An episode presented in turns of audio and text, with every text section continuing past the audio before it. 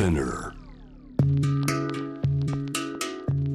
グローバーがお送りしております。J-Wave チャムダプラネットさあここからは海外在住のコレスポンデントとつながって現地の最新ニュースを届けてもらう News from Correspondent 今日つなぐのは中東エルサレムです。初登場の方ご紹介します。フリーアナウンサーでエルサレムに拠点を置く国連機関の生涯広報をご担当新田麻子さんですよろしくお願いしますよろしくお願いします。はじめまして。はじめましてジャム・ザ・プラネット初登場ということでリスナーに自己紹介お願いしますはい。あの、現在エルサレムに住んで2年になります。新田麻子と申します。あの、2年ほど前にこちらに来て、現地の大学院でノンプロフィットの勉強をしていまして、まあ、それがきっかけで、現在国連機関に興味を持って、まあ、人道支援の仕事に携わっています。新田さんあの例えばいろいろなニュースのヘッドラインでもエルサレムというのはね、日本の人もどなたももちろん知っているんですがそちらに行っはい。て実感するエルサレムってのはいかがですか、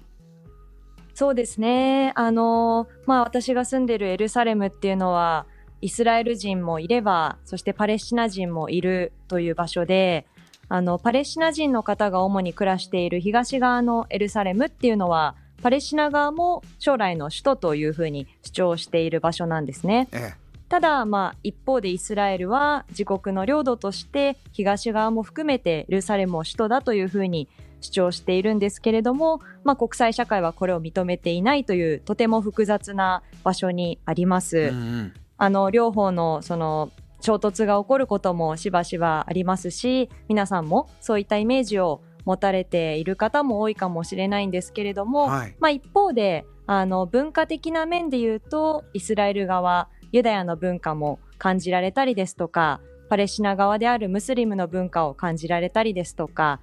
あとはあの一定数いるキリスト教の文化も感じられる、まあ、とても特殊な場所とも言えるなというふうに感じています。そちらで生活もしてそして国連機関のお仕事もしてまあいろいろなねインプットがあると思うんですけれども、えーそういった、えーそちらからですねそうだお写真もたくさん送っていただいてリスナーの方はい。も見ていただきたいんですけれども、この街並み、えーいろんな場面が映ってます。これどんな場面なんですか？はい、あのちょうどイスラエルではですねこの1ヶ月ほどにわたってユダヤ教のイベントごとといいますか大切な行事というのが続いたんですね。うーん例えばどんな行事があったんでしょはい、あの先月25日にはユダヤ歴で考えるその新年というのを迎えました。まあ、ユダヤ歴はい、っていうのは毎年少しずつ時期が異なるので、まあ、1月1日が新年とかそういうふうにこう日にちで決まっているわけではないんですけれども、え大体この9月から10月ぐらいの時期に新年という、まあ、現地のヘブライ語でいうロシュハシャナというんですけれどもこの新年を迎えまして、まあ、家族で日本と同じようにこう新年を祝ったりですとかこの時期ならではの食べ物を食べてお祝いをするというような行事がありました。そうか西暦はこうイエス・キリストのこう基準ですからユダヤ教は違いますものね。そうですね。最初にあの、はい、あのイスラエルに来て、あこの9月、10月に新年が来るんだっていうのが、まず一番最初の驚きでしたね。我々のこう新年はこう寒い中、ね、こたつに入って何してとかいろいろありますけれどもそちらの新年のおなじみの景色っていうのはどういうものですか、はい、あのちょうど新年が始まって、その新年月の10日目にやってくるのが、ヨムキプールっていう、これがイスラエルで最も大切とされる祝日の一つなんですね。えでこのヨムキプールの間はあの去年1年間の罪を反省して神に許しを求める日ということであの日々の生活から解放されて自己を見つめ直すための日というふうに言われています。そのためあの飲食ですとか入浴、ひげ剃り、化粧、労働などが、まあ、禁じられるというか守る方はそういったことをきちんと守ってそういったことをしない一日を過ごすというとれとてもユニークな特殊な日なんですけれども、え。まあ、普段は世俗派のそのユダヤ教徒のイスラエル人ですら、まあ、この一日はこのユダヤの規律を守ってそれに準ずるコシェル料理というものを食べたりですとか、うん。あのヨムキプールの間は車の運転もほとんどの人がしないということで、ええ。丸一日あのユダヤのその祝日とかって日が暮れてからがその始まりというふうにカウントするので、うん。朝から晩というカウントではなくて日が暮れてから翌日の日が暮れるまでの一日の間道路をこう歩き放題になるんですよ。へーなのであの写真にも人が全然あの車がなくって人も少なくて道路をこう歩いている人の様子があるかなと思うんですけれども。そういう写真なんですねこれは。はい、そうなんです。ちょっとなかなか想像できないかなと思うんですけれども、えまあ、この間はあの空港自体も閉鎖されるので、イスラエルの上空を飛ぶ飛行機っていうのも一切なくなります。あのーこういう時って、まあ、暮らしてる方、こう歩行者天国でなんか、わーっと盛り上がるのかもうこの写真だとね、はい。こう静かな景色が広がってますけどみんなどんな楽しみ方、何かあるんですか？はい、やっぱりあの普段車の交通量がすごく多い場所でもあるので、まあ、車が全くいないということでもちろん道路の真ん中を歩く人もいれば、うん。特にあのサイクリングをする人が多くなる人もはい、言われていまして、まあ、あの、現地のメディアでは世界で唯一1年に一度車のを気にせずに道路の真ん中を自転車で走れる日というふうにも表現をされています。新田さんも走りましたか？私はですね、ちょっと家であの仕事をしていたんですけれども。